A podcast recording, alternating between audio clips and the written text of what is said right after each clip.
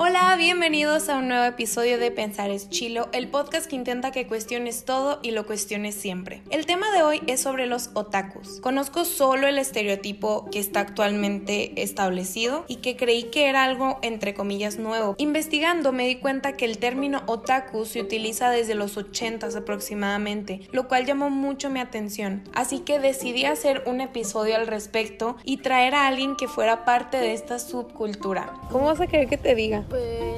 Sí. Berry, Metzeri. No, ese es el, el apodo de las redes sociales. Es el, el alias. El alias. Ok, y entonces Metzeri. Med. Sí. A ver, vamos a hablar de un tema que a mí me intriga mucho. Obviamente no sé nada al respecto y siento que se especula muchísimo en las redes. Bueno, a ver, Metzeri es mi primita, tiene 17 años. Este año cumple 18, está en su último año de prepa. ¿Cómo te sientes por eso? Ya me quiero salir. Sí, pero desde siempre, ¿no? No, no eres como fan de la escuela. Ah, pues realmente la prepa no fue así como que, wow, la prepa. No, fue como, ah, la prepa, ok. Ah, Algo que tengo que pasar para llegar a mi universidad. Sí, ¿Y cómo sentiste todo este pedo de la cuarentena? pues estuvo, estuvo heavy, estuvo Es- pesado. Digo, los primeros meses pues este, tuve unos problemas ahí emocionales, entonces como que me desaparecí como unos tres meses de, de todo, así de, ah, me desconecté. Todos tuvimos como un breakdown, ¿no? Sí. Llegamos a nuestro punto más bajo en la cuarentena. Sí, así estuve hasta como la mitad del año que ya se había ido y ya cuando entramos a clases pues estuvo... los- el primer semestre estuvo feo porque este, te- apenas te ibas como acostumbrando y no entendías nada de qué estaba pasando. Ajá. Y este, entonces pues luego fue como raro este, y luego encontré como... mm, No sé, o sea, mis papás como que siempre fueron estrictos, entonces como que apenas este año realmente me metí a las redes sociales, entonces porque con permiso pues, Ajá. y este, Qué, qué bueno que haces ese paréntesis de con permiso. sí, con permiso. Podría decirlo así, fue como un, un bote salvavidas. Un despertar. Un despertar, sí, algo así. O sea, fue como tu salvavidas las redes sociales en esta cuarentena. Sí. No te tenían permitido las redes sociales. Ajá. Solo tenías WhatsApp. Sí, es que tenían razón porque si son peligrosas, Claro. este, Cuando no se saben utilizar, ajá, ¿no? este, y todavía tienen como que el pendiente de cuando las uso, pero, o sea, al menos no, o sea, sí estoy consciente de, del peligro que hay ahí, pues, este, Oye, pero de no usar redes a ser una estrella en TikTok, ¿qué me cuentas al respecto? no soy una estrella, no me sigan, no me busquen. No, ni siquiera se llama Metzeri en, en TikTok real. Ajá, este, pues fue como, pues las redes sociales son básicamente un punto donde buscas como la aprobación de las personas, entonces como que eso, no la atención, es como, son cosas diferentes, entonces pues estaba así como sin hacer nada y me la pasaba viendo TikTok todo el día, dije, ¿por qué no hago uno? Y pues empecé y como que a la gente le empezó a gustar y así, este, hasta, hasta el día de hoy. O sea, ya no hago tantos como antes por varias este, razones, pero sí gané algo con eso, pues, o sea, amigos, conocí muchas personas que, que a pesar de que no las puedo ver realmente ahorita porque viven en otros estados o en otras ciudades, pero igual puedes compartir este, sus gustos que tienen en común y hasta realmente puedes hacer amistades. Claro, obviamente no es como que ir con el primer Comentario que te dice, wow, te amo. Ajá. Porque, o sea, no sé si. Yo creo que los adultos piensan que cuando alguien dice que hicieron un amigo por internet, es como que agarran al primer persona random que se les cruza por, por sus seguidores o algo así, pero, o sea, este, en mi caso no. Realmente establezco como. eh, Un vínculo. un vínculo hasta que realmente estoy como segura de que esa persona se ve como dice ser, o sea, ya sea como se hace por sus TikToks en vivos y así. Pero crees que sí se pueda conocer a alguien por internet? O sea, que sí conozca su verdadera persona. Sí. Ok, entonces me llama mucho la atención que tu fama está muy influenciada por la cultura otaku. Sí, está bien dicho. Ajá. Ok, ¿me podrías explicar para la audiencia que no sabe y que yo tampoco sé exactamente qué es un otaku?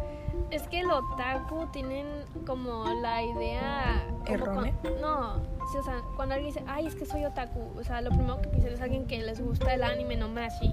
O sea, sí es eso, pero realmente el significado de un otaku son esas personas que están obsesionadas con la cultura japonesa. Y pues el anime es una parte de eso. Entonces, o sea, sí está bien utilizado el otaku, pero también engloba eso. Un ejemplo, X persona le gusta mucho la cultura, entonces le puede decir que es otaku. Pero no, y no ve anime, pero igual es otaku. Oye, en verdad, perdón si hago preguntas hasta tontas algunas, pero en serio, me, me saca mucho de onda esa cultura porque creo que hay mucho todavía por aprenderle. Por ejemplo, puede haber un japonés otaku. Sí. Ok, simple, no importa de, de dónde provengas, simplemente que estás obsesionado con la cultura japonesa. Por eso sé que sí, porque o sea, si hay de los que les gusta, vamos a, o sea, voy a agarrar el, otaku como nomás los que ven anime, ¿no? Entonces, pueden haber otakus que ven anime y se compran dos, tres cosillas ahí, o, o personas que ven anime y ni siquiera se consideran otakus o personas que son se consideran otaku llevan la palabra otaku así casi tatuada en la cabeza y lo único que hablan es de es casi japonés y, todo ese rollo que ya están así en un plan no sé como ya obsesión enfermiza okay. que ahí es como un extremo Ok, ¿qué es un anime? Básicamente, pues una caricatura japonesa. Creo que sí hay como una explicación acá bien con... Este, científica. Científica y con este que, desde cuándo se originó y todo ese rollo, pero básicamente son caricaturas japonesas y, ya. Okay. Y de ahí sale uh, otras, otro tipo de caricaturas, ¿verdad? O el anime es todas las caricaturas.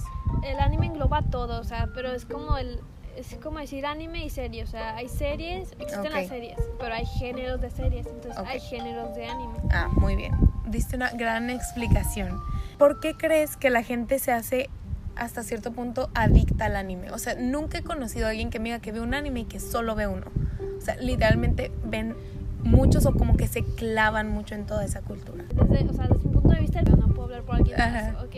Entonces es como, ves un anime, entonces te gusta la historia, este, te gustan los personajes o hasta te llegas como a, a identificar con uno, o la historia te conmueve y pues quieres seguir buscando como ese, ese vínculo que haces.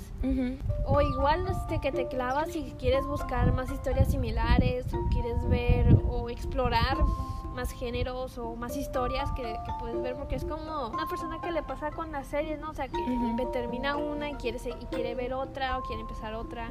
Entonces, pues así. Ok. ¿Cuál es el estereotipo de ser otaku? ¿qué más te molesta que se diga? Como el típico otaku, así que sea chonchito, pues, este, así con la cara regordeta, la banda, que es una villa de, de un anime que se llama Naruto, Ajá. este, que lleves tu, su playera con monas chinas tetonas, este, y que de esos, pues, de esos, pues, que dan así hasta cosa, porque sí existen, sí existen. son reales. Son reales, yo los he visto. Este, y, o sea, no, no me gusta, pues de hecho, o sea, antes de la cuarentena yo podría decirse que era otaku enclosetada. Ajá. O sea, porque casi siempre como que se burlan de ellos por gustarles series así. Este, porque se les tiene como visto como raro, porque a veces sí el anime es raro, se puede poner muy bizarro.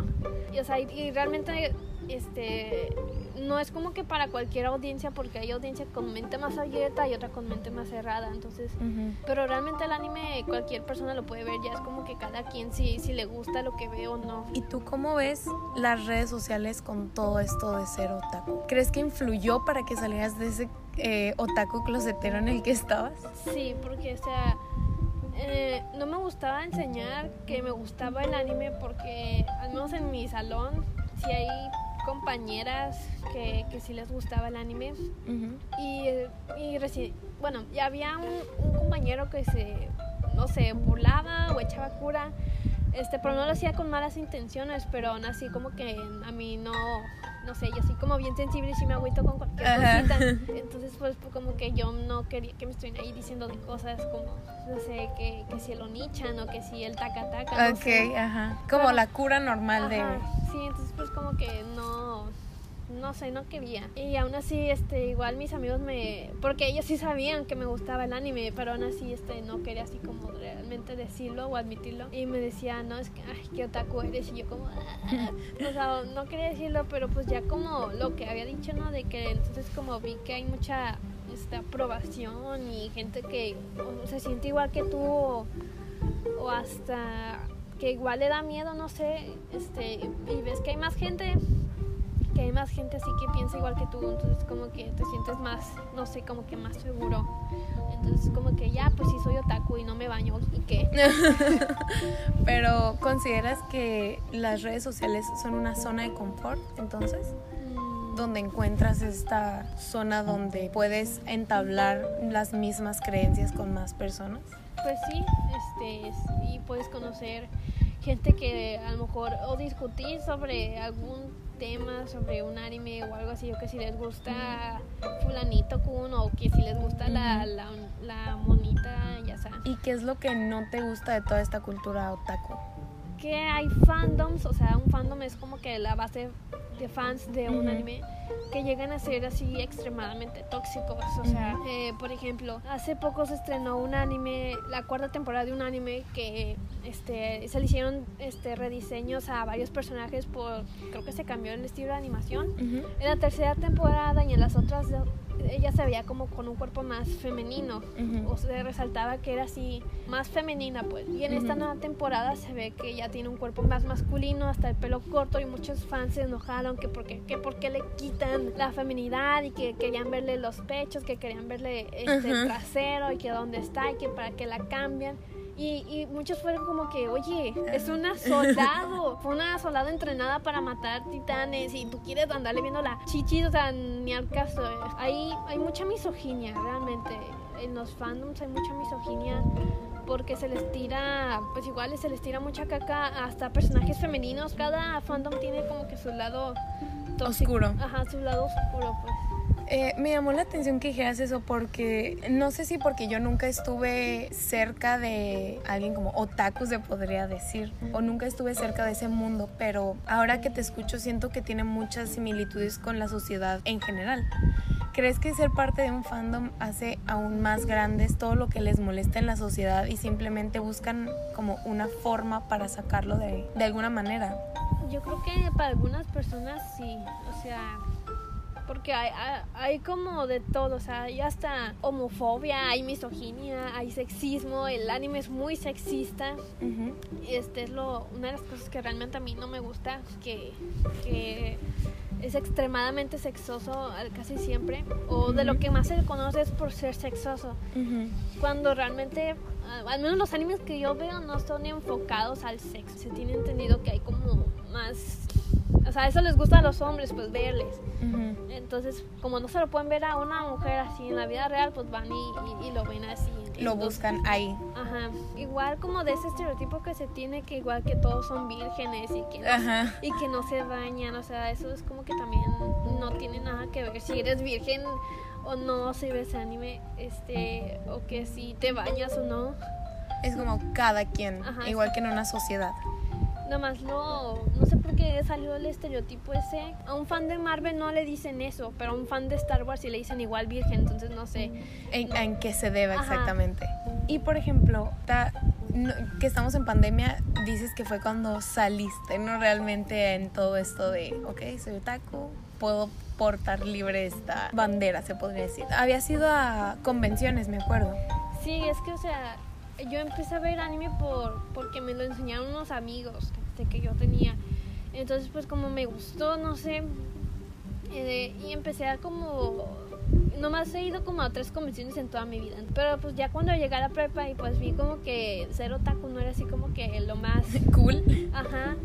Pues dije, o sea, lo que menos quería hacer era como así destacar, como para que ser objetivo así de cura de alguien o no sé. Entonces dije, no, pues este, este, pues no, voy a dejar de verlo porque igual sí sentí como, como que le empecé a ver lo raro que se veía desde un lado normie, así, este, y entonces pues como que lo empecé a dejar mucho de lado y así, este, tenía antes muchos pósters y hasta los arranqué, tiré varias cosas que tenía de anime.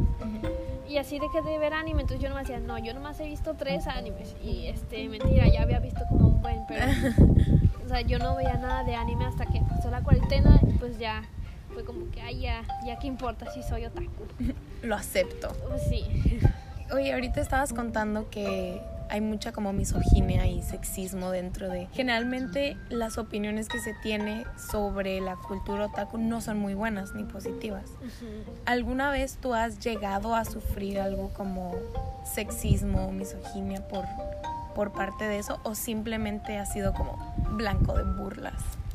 Pues realmente como en las convenciones es como peligroso. O sea, a mí no me pasó, pero le pasó a, a veces las, las muchachas que van vestidas de, de, de cosplay, que es, o sea, se visten de unas muchachas, o sea, de personajes, perdón. Y entonces pues me acuerdo, o sea, yo era, yo tenía como 12 años y decía, a lo mejor es como gracioso, no entendía si que estaba mal. y entonces, pero había muchos hombres que hacían, que, que, iban y les tomaban fotos por debajo del vestido, o que así. Y yo sea como, no sé, eso es lo malo, pues que como en el anime lo hacen ver como que es como gracioso, no sé, como que también tiene sus malas influencias. Y entonces pues yo entendía que era, no sé, parte de eso. Hasta le pasó a, a una que era amiga mía. O sea, ahí fue cuando ya fue como, oye, esto ya no está bien. Y es que eran puros hombres, por lo que realmente si yo llegué a ver que era así como que abrazos, abrazos para lolis. O sea, y, pues, ¿qué, ¿qué, es una loli? eh, este, básicamente una loli es como una incitación a la pedofilia porque es como una, una personaje que tiene como, no sé, unos, pone que mayor de 18 años, pero tiene cuerpo de niña chiquita, así literal, okay. planita, todo así, carita bonita, carita de bebé. Y eso es, es, de lo que más me molesta a mí porque es como de que, ay, las lolis, qué ricas, es como literal estás sintiendo atracción a un a un personaje ficticio pero que tiene apariencia de menor. Sí, en primer lugar es un personaje y en segundo es, es, haces mucho referencia, me he fijado en tus TikToks, de lo mal que está hacer como el apego hacia esos personajes, ¿no? El, sí. el que no es correcto. ¿Algún seguidor o algo así te ha dicho como de que no lo había visto hasta que tú me lo dijiste? Más bien comentarios como de que, este, de que están de acuerdo conmigo. Y uno que otro sí ha habido como que hey, pasen link y, y yo como que... What? O como, creo que una vez hice uno como que había un trend, una tendencia de, de que como decir que en November, algo así, de que decía las verdades de lo que tú opinabas. Y lo hice sobre el anime. Y en uno de esos expliqué lo que yo pensaba sobre las lolis y que realmente es incitación a la pedofilia. Y muchos estuvieron así defendiendo a las lolis y que no es cierto y que no importa porque tienen mayor edad. Y como, no importa si, si, son mayores de edad, te estás sintiendo atraído porque se ve como una niña Por chiquita. rasgos infantiles. Ajá, porque si es un personaje ficticio, o sea, y hay otros que decían, pero es que nomás me gustan los personajes ficticios así, no una niña real. Yo nomás les decía como, ¿y tú cómo puedes estar seguro de eso? O sea... Es que yo sí me acuerdo de haber visto ese TikTok y decías que no estabas de acuerdo. También mencionabas eso de que no tenían que ser como tan radicales los fandoms. Ah, sí, como es que, que se apasionan. No es que apasionarse, no, porque eso cualquiera, pero es más como el que ser posesivos, porque me ha tocado este que me, yo no sé, subo una foto y digo, ay, me encanta este personaje y alguien dice, no, es mío, es mi novio, es mi esposo, este, yo ya, yo ya me lo follé, no sé, yo así como tú, de... Es una caricatura. Como, Pero es algo que he visto mucho en los otakus, como que tienen un sentido de pertenencia, más bien como que si fuera de ellos. Sí. Por ejemplo, o sea, a mí están los juzbandos y los waifus, ¿no? Así las... que te pedí que explicaras porque yo no entiendo cuando dices eso. Es como los crushes ficticios, o sea, a ti, a ti como te gusta eh, Harry Styles, no sé, a mí me gusta... Un, eh, personaje, un, personaje, de un anime. Ajá. Igual, nomás es un término que se usa en los otakus, pero realmente si lo puedes así, todos tienen husbandos y, y waifus. Ajá, es como crushes. Ajá, son lo mismo. Por ejemplo, ya para terminar, ¿qué es lo que más te gusta de ser otaku? Pues, es como que sientes, eh, a veces llegan a ser, hay personajes que llegan a ser como que tus, tus confort, tus zonas de confort, este, porque te llegas a, a sentir igual o te, pues sí, te, te, identificas o así, o también es como el ver historias que son completamente únicas o hasta a veces bizarras, pero en el buen sentido, tiene sus, sus pros y sus contras, ¿no? Este, pero pues me gusta porque más que nada pues es eso, porque a veces me llego a identificar o las historias te llegan a ser a veces hasta mejores que algunas series que, que hay ahí nomás en Netflix y así. Ok, ¿algo más que quieras agregar en esta entrevista? Que no se guíen por los estereotipos que ponen porque es como, no sé, es lo mismo que no debes de juzgar a un, a un libro por su portada. Bueno, muchísimas gracias Med por permitirme hacerte esta entrevista y poder entender un poco más sobre esta cultura otaku. Espero hayas disfrutado el podcast y nada, gracias. Bye. Adiós.